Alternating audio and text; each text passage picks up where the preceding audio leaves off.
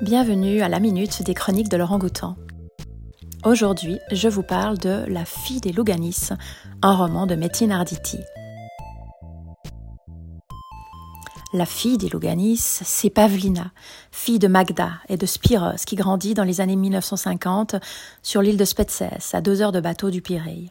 Elle est encore enfant lorsque son père et son oncle meurent ensemble d'un accident de pêche. Adolescente, elle n'a Dieu que pour son beau cousin Harris, avec lequel elle promène les touristes sur la barque familiale.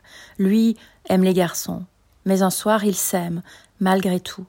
Un bébé naîtra qui sera donné à l'adoption parce que Harris a disparu.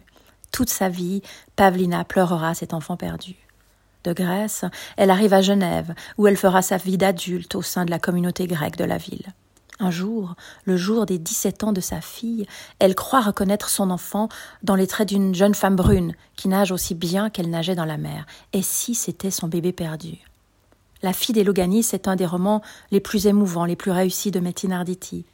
Cet amoureux de Spetses nous entraîne dans une véritable tragédie grecque, mêlant secret de famille, haine fratricide, douleur de l'exil, du double arrachement à l'île et à l'enfant, poids de la religion, de la morale et de la famille, passion amoureuse qui ravage tout sur son passage. Et puis, cet amour le plus pur entre un frère et une sœur qui l'ignore et donne naissance à un enfant, thème que l'on retrouve dans son autre roman Rachel et les siens.